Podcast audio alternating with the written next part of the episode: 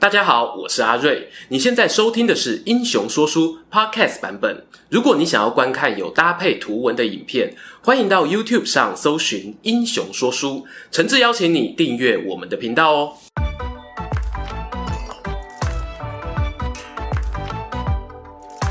Hello，英雄说书的观众朋友，你们好，我是说书人阿瑞，替大家带来精彩的英雄故事。不知道啊，荧幕前的观众朋友对于波兰的印象是什么呢？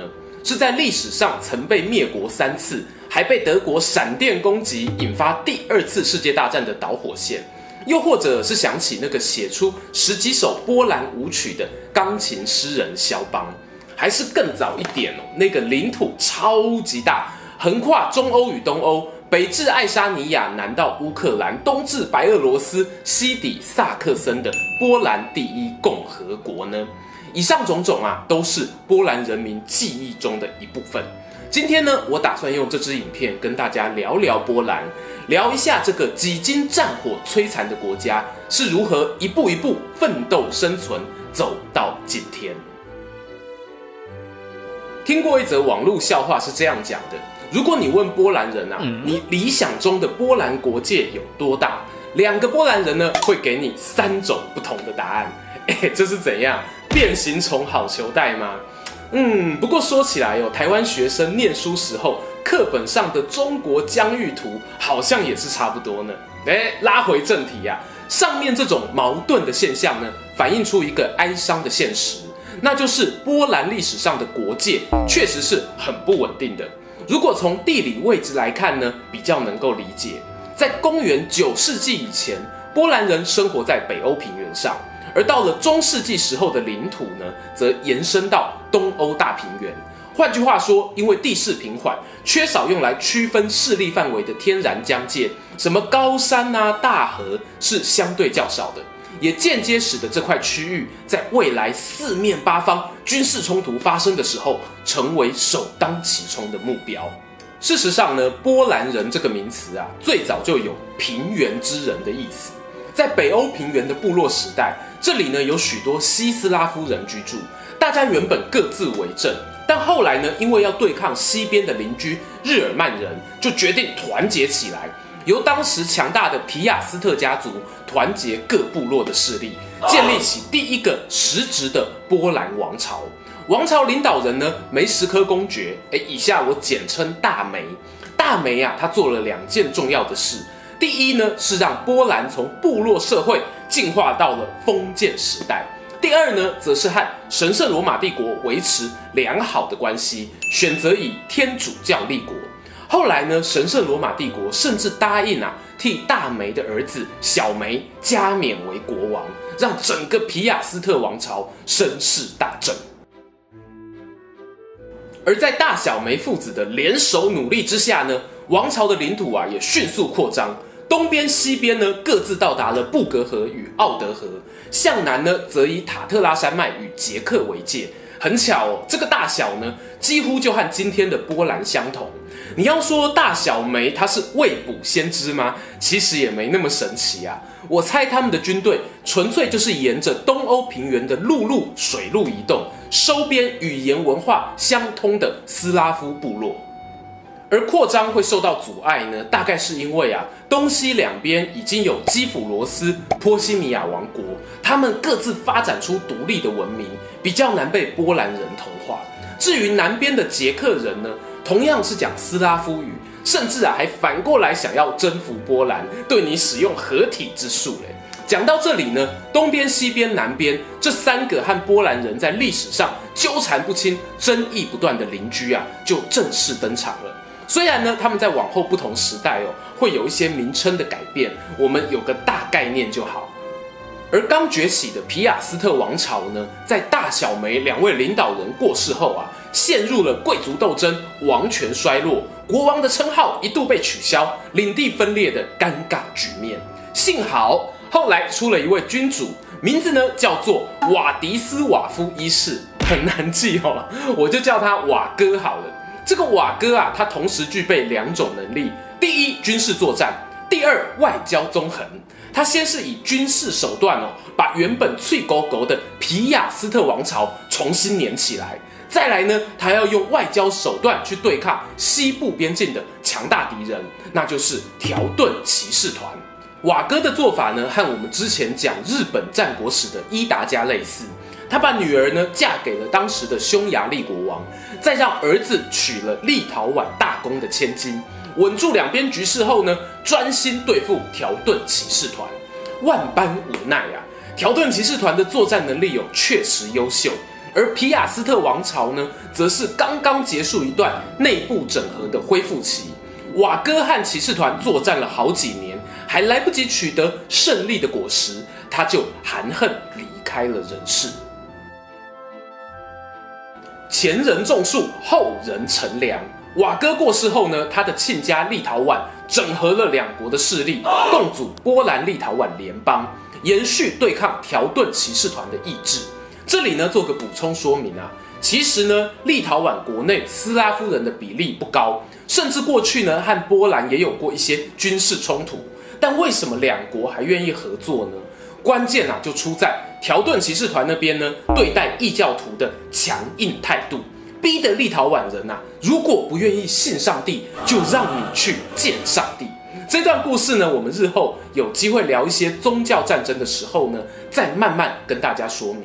把镜头转回刚成立的波兰立陶宛联邦身上，也有人称呼这是波兰的第一共和国。顾名思义，后面就会有第二跟第三啦。话说呢，波利共和国诞生后不久，公元一四一零年，他们的国王瓦迪斯瓦夫亚盖沃就准备出兵报仇了。注意到了吗？他的名字哦，瓦迪斯瓦夫跟波兰的老国王瓦哥一样。以下呢，我就简称小瓦哥。但其实这两人啊，没有亲子关系。小瓦哥的父亲呢，是立陶宛大公，甚至啊，连波兰话都说得不太好。但是语言不是问题。有心就能沟通。小瓦哥呢，率领着波兰与立陶宛两国的士兵啊，直奔条顿骑士团的首都马林堡而去。即将迎接他的呢，是格伦瓦尔德之战，号称中世纪死伤数一数二惨重的超大型骑兵会战。这次作战前呢，因为神圣罗马帝国介入调停的关系，波利共和国与条顿骑士团有大约半年的休兵期。但这次休兵呢，带来的不是和平的前奏曲，而是暴风雨前的宁静。小瓦哥呢，他利用这段时间征召了立陶宛与波兰境内的常备军与志愿军，而条顿骑士团呢，则由团长乌尔里希担任总指挥官。同样也动员了他引以为傲的重装骑兵队，打算和对手进行一场决定性的歼灭战。公元一四一零年七月，阵容浩大的双方军队在格伦瓦尔德这个地方相遇了。由于啊双方都有非正规兵参与作战，关于这场战争的实际参与人数呢，在各种史料中都只是估计。有人说波利联军和条顿骑士团各自带着不到两万的军队，但也有说是十六万联合军队上八万名骑士团。我个人呢是倾向采取波兰历史学家库辛斯基的估计，他认为呢这一次作战大约是三万九千余的波利联军对上两万七千名的条顿骑士。又到了战前点兵时间，我们观察战场啊，发现波利联军呢将波兰的重骑兵部署在左翼，立陶宛的轻骑兵部署在右翼，中央呢则是步兵团，还有一些前来支援的盟军。由于啊部队组成比较复杂，小瓦哥呢自己担任中军总司令，把立陶宛轻骑兵交给堂哥，波兰的重骑兵呢交给波兰贵族分别指挥。这个分权哦很详细。另一方面呢，条顿骑士团团长乌尔里希这边啊，虽然士兵数量略少，但装备与训练都十分精良，有重装骑兵、步兵之外，还有高科技的野战武器弩炮。同时呢，团长乌尔里希没有轻敌，他还在战场上预先挖好陷阱，希望对手呢鲁莽冲锋，掉到坑洞当中。当当当，战争正式开始。防守方啊，条顿骑士团绷紧神经，严阵以待。怎料左等右等都等不到对手发起冲锋的消息。乌尔里希的耐心啊，也是有限度的。他就派出使者送了个礼物呢，去波利联军的大本营。礼物打开啊，是两柄没有剑鞘的剑，意思是呢，希望啊这两柄剑能替你们带来主动攻击的勇气。这就像啊三国时代传说诸葛亮呢有赠送一些女人服饰给司马懿一样，想要激怒对手。不过小瓦哥很沉得住气，不轻易躁动。他挑了一场小雨过后的晴天，命令堂哥呢率领右翼的立陶宛轻骑兵先发动骚扰攻击。由于刚下过雨，条顿的弩炮火药潮湿，在会战中啊无法发挥关键影响力。但是呢，条顿的重骑兵啊仍然不可忽视。他们看到对手腰战，那是求之不得啊。这些士兵啊是穿着加厚锁子甲或者是半身板甲的重装骑士。就连他们的战马呢，也都有装甲披挂。反观立陶宛骑兵这边，虽然也都是身形魁梧、士气高昂的勇士，但他们拿的武器呢，多半是简陋的长矛长枪，或者是棍棒之类的钝器。双方激战大约一小时过后，立陶宛人呢不敌，向后撤退。条顿的重骑兵啊，认为穷寇莫追，就从侧翼呢，硬生生把战线切开缺口，往中路跟主力步兵团汇合。想要直接碾压小瓦哥的大本营，镜头的另一边呢，波利联军啊发现战况不对，连忙把波兰重骑兵也调来防守，抵挡对方啊对于主帅的冲锋。这两支军队的战力与训练呢，可以说是不相上下。第一波互撞的结果是谁也讨不了便宜，双方骑士们啊折断了长枪。盾牌呢互相撞击，士兵啊彼此扭打滚落地面，被马匹践踏骨折的也不计其数。然而呢，当立陶宛的战线溃堤后，原本侧翼的条顿骑士也加入了中线作战，战场的风向啊就变了。骑士团团长乌尔里希嘴角逐渐上扬，甚至啊还有一些骑士团的士兵大声高唱圣歌，仿佛呢是在提前庆祝胜利的来临。在这个 moment，这个时间，有一个条顿骑士呢，做了会后悔一辈子的事。他在混战中砍倒了绣有王冠白鹰的波兰军旗，而这面旗子呢，是被波兰人认为神圣不可侵犯的。就在旗子倒下，淹没在人群中的那一瞬间，不早也不晚，所有的波兰士兵啊，爆发了一声怒吼，他们开始对军旗倒下的地点发动舍命突击。条顿骑士呢，面对眼前这批像是打了禁药、突然士气大振的敌人啊，一时间也是措手不及。没过太久呢，王冠白鹰再次回到波兰人手中，唰的高高举起，像是吃饱风的风帆啊，带领这批士兵呢，即将航向伟大的航道。人在中军坐镇的小瓦哥呢，没有闲着，一直都在关注着双方士气消长的状况。这一刻，他知道机会来了。在大本营的后方呢，他安排有一批后备军，大部分是装备简陋的骑兵，还有一些呢是临时训练的民兵。数量虽多啊，但如果正面对决呢，就只有当炮灰的份。但此时呢，状况不同喽。小瓦哥注意到条顿骑士团经历了几个小时的作战后，已经流露疲态。于是呢，他下令所有的后备军此刻投入战场。霎时间呐、啊。大批体力充沛、战意高昂的部队涌入前线，原本咬紧牙关苦撑的波兰骑士，仿佛啊也得到了鼓舞，渐渐的呢把战线逆推回去。而胜利女神此刻决定要送上最大的礼物。战场的东边传来一阵狂喜的欢呼声，士兵们啊都在大喊：“立陶宛人回来了！”稍早呢被击溃的那一些轻骑兵没有抛弃友军哦，他们重整旗鼓后。再次投入战场，绕到了条顿骑士团的背后，给予致命的一击。到了这一步啊，骑士团团长乌尔里希呢，用丰富的作战经验判断，知道这一场战争是无力回天了。但也许呢，是出于骑士的荣誉、宗教的热忱，他的手下几乎没有人主动放下兵器投降。有些骑士呢，奋战到最后一口气。有些人选择自杀，也有些人呢身受重伤被俘虏。波兰的经典名画《格伦瓦尔德之战》中呢，我们可以看见乌尔里希的最后一幕：披长袍、骑白马的骑士团长在画面的中央，他用尽最后的力气挥舞兵刃，仍然无法阻挡那即将刺穿他咽喉的长矛，终于啊不支倒地。根据史料记载呢，这一场战争持续大约六个小时，在日落前结束。包含大团长乌尔里希在内，条顿骑士团呢有三百多名军官阵亡，八千多名士兵战死，一万多名士兵被俘。而波利联军这边虽然没有明确的记载，但推估啊死伤呢应该也超过一万人。我常常想啊，在那一场激战过后，鲜艳的晚霞洒落战场，流动的晚风呢冲淡了血腥味。幸运存活下来的士兵们，无论是条顿军团、波兰人或者立陶宛人，大概呢都会对自己接下来的生命产生截然不同的想法吧。格伦瓦尔德之战结束，还记得当初团长派人送来的那两把剑吗？就被小瓦哥啊当做战利品带回家，称为格伦瓦尔德之剑。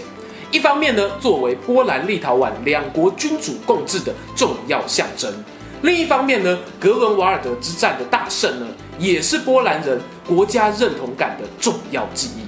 如果你有波兰朋友哦，不妨跟他聊看看，对于这场战争是不是从小听到大呢？不过后来那两把具有历史意义的宝剑，因为几经战乱呢，下落不明。这就跟啊波兰接下来要发生的事情有关了。小瓦哥啊带领波利联军击败条顿骑士团，可以说是开创了波兰立陶宛联邦的盛世。国家发展到十六世纪时呢，领土面积是欧洲的第三大，包含今天的白俄罗斯、乌克兰都涵盖其中。要说是代表性的强国，并不为过。然而呢，还记得我们说过，当时波兰立陶宛是怎么结合的吗？透过贵族的联姻政策。小木雷贡啊，一代亲，二代表，三代唔罢了了。原本第一代的贵族感情不错，到了第二代子女变多，开始哦，有些人逢年过节才看到，不太认识。等到第三代啊，往往连见个面的机会都少，搞不好我路上玩 gay 打一打才发现啊，你是我堂弟哦。因应贵族人数的膨胀啊，波利共和国呢就决定推行一种叫做贵族民主制的制度。简单来说呢，王位的继承是由有投票权的贵族们选举产生，国家政策呢也会透过投票决定。如果贵族们呢有一票反对，政策就不能通过。光听这制度啊，就会发现问题不小。你想想看哦，碰上有争议的政策，不可能有全票通过的情形发生。当然啦，在外交谈判上，也会因为贵族们的意见不一而立场摇摆，结果呢，导致四面树敌。到了十八世纪，波兰周边呢，崛起了三个国家，分别是普鲁士、奥地利与俄罗斯。巧的是呢，他们的国徽都有黑鹰的形象，刚好与波兰的王冠白鹰成为对比。在公元一七七二年到一七九五年间，这三条黑鹰就陆续瓜分了波兰的土地，让曾经盛极一时的波兰立陶宛联邦宣告灭亡，走入历史。在第一次灭国后的十二年后，波兰人命不该绝，碰上法国拿破仑崛起，拿破仑呢击败了普鲁士，普鲁士就把过去从波兰人手上取得的土地割让给法国。看到拿破仑啊威风凛凛的降临，波兰人知道机会错过不再来，立刻表态愿意支持。公元一八零九年，他们就在法国的扶持下，以附庸国华沙公国的身份复活了。然而呢，附庸国的宿命是悲惨的，你根本啊不被当自己人看待。在拿破仑远征俄国的过程中，波兰军团呢常常要执行最危险的任务，进攻啊充当先锋。后撤呢，要担任后卫。十万波兰军团呢，只有不到两万人活着回到家乡。后来呢，发生了观众朋友耳熟能详的滑铁卢战役。拿破仑兵败下台一鞠躬，欧洲大部分的国家就聚集在维也纳开会，打算啊让过去呢被拿破仑推翻的王朝东山再起。相反的，如果你是支持拿破仑的盟友啊，那只好摸摸鼻子认赔杀出了。很不幸的，华沙公国 （A.K.A. 波兰）就是这个要被舍弃的可怜棋子。他又一次的被厄普奥三国瓜分。公元一八一五年，这是波兰的第二次灭国。这回啊，比起第一次灭国，等待了更长的时间，足足经过了一百多年，波兰才等到复国机会，那就是第一次世界大战。公元一九一六年呢，当时的德国正面临两线作战，西边要对抗英法等国，东边呢要对抗俄军。为了减轻作战压力啊，德国就把脑筋动到波兰人身上，他们承诺在大战过后呢，一定会帮助波兰建国。因此呢，吸收了大量波兰人于德军服役。两年后，公元一九一八年，波兰人就以第二共和国的名义回来了。虽然这个时候啊，他们的国土已经少了立陶宛，面积缩小很多，但是呢，奇迹似的保留大部分的语言文化，这是非常难能可贵的事情。然而，拥有国家的喜悦持续没多久。公元一九三九年九月，纳粹德国就以闪电作战入侵波兰，紧接着就爆发第二次世界大战。刚重获新生的波兰，又在德国与苏联的瓜分下再次解体。尽管啊，后来二战结束，有长达数十年的时间呢，波兰还是属于华沙公约组织共产阵营底下的附庸国，一直要到公元一九八九年，透过选举修宪的程序。波兰呢，才结束了共产党专政的时代。隔年呢，将国名从波兰人民共和国改为波兰共和国。这个呢，也是波兰历史上的第三共和国。从北欧平原上的斯拉夫部落开始，一直到二十一世纪的欧盟成员之一，波兰人呐、啊，可以说是经历了许多人难以想象的风风雨雨，才走到今天。其实啊，网络上呢有很多关于波兰人的评论，我个人呢不太能认同。但碍于时间的关系哦，就讲其中一个我最最最不能接受的吧。有一种说法是呢，波兰人屡屡遭到瓜分灭国呢，是因为每次强大起来呀、就要欺负人，不作死就不会死。这种说法呢，举的例子是波兰呢欺负德国。我不认同的原因是呢，今日德国的概念，无论在领土。领导权、政治体制上呢，都经过非常长时间的演变。而波兰起起伏伏的过程中呢，没错，它的西边邻居一直有所谓德国的影子。但究竟是哪个德国呢？是神圣罗马帝国，还是条顿骑士团？是普鲁士公国，还是独立的普鲁士王国？是德意志第二帝国，还是纳粹德国？再深入想想。为什么波兰会和邻居有纠纷呢？因为神圣罗马帝国中的奥地利有参与瓜分波兰，条顿骑士团呢曾经侵占波兰祖先的土地，然后被今天影片中提到的小瓦哥彻底击败。至于普鲁士公国的前身就是残存的条顿骑士团，后来呢从属于波兰王室。普鲁士王国呢脱离波兰，后来呢参与了三只黑鹰瓜分的行动。德意志第二帝国成立和灭亡的时候，地球上啊没有波兰这个国家。而后来呢，纳粹德国与苏联又一起瓜分了波兰。以上这些纠纷啊，我真的没有能力去跟你讲谁对谁错。但我想回到影片一开始的时候问过的问题：波兰人，你理想中的国界有多大？当经历了一步一步跌倒又爬起来的挫折后，波兰人肯定能够理解一件事。那就是领土上的广大不能真正带给你内心的强大。我记得波兰国歌有一句是这样唱的：“只要我们一息尚存，波兰就绝不灭亡。”对于一个曾经失去国家超过一百年的人民来说，或许他们的国界不再仅仅是地图上的墨笔将线，而是存在于每一个人的胸口，一拍接着一拍串联起来的心跳声吧。喜欢今天的故事吗？英雄说书需要你的支持，让好故事被更多人听到。动动手指订阅我们频道，打开小铃铛，选择接收全部消息，这对创作者的帮助非常非常大。如果你还想要给我们更多鼓励，也可以扫描加入会员 QR code，用每个月一杯咖啡的钱赞助我们的内容创作。这里是英雄说书，我们下次再见，拜拜。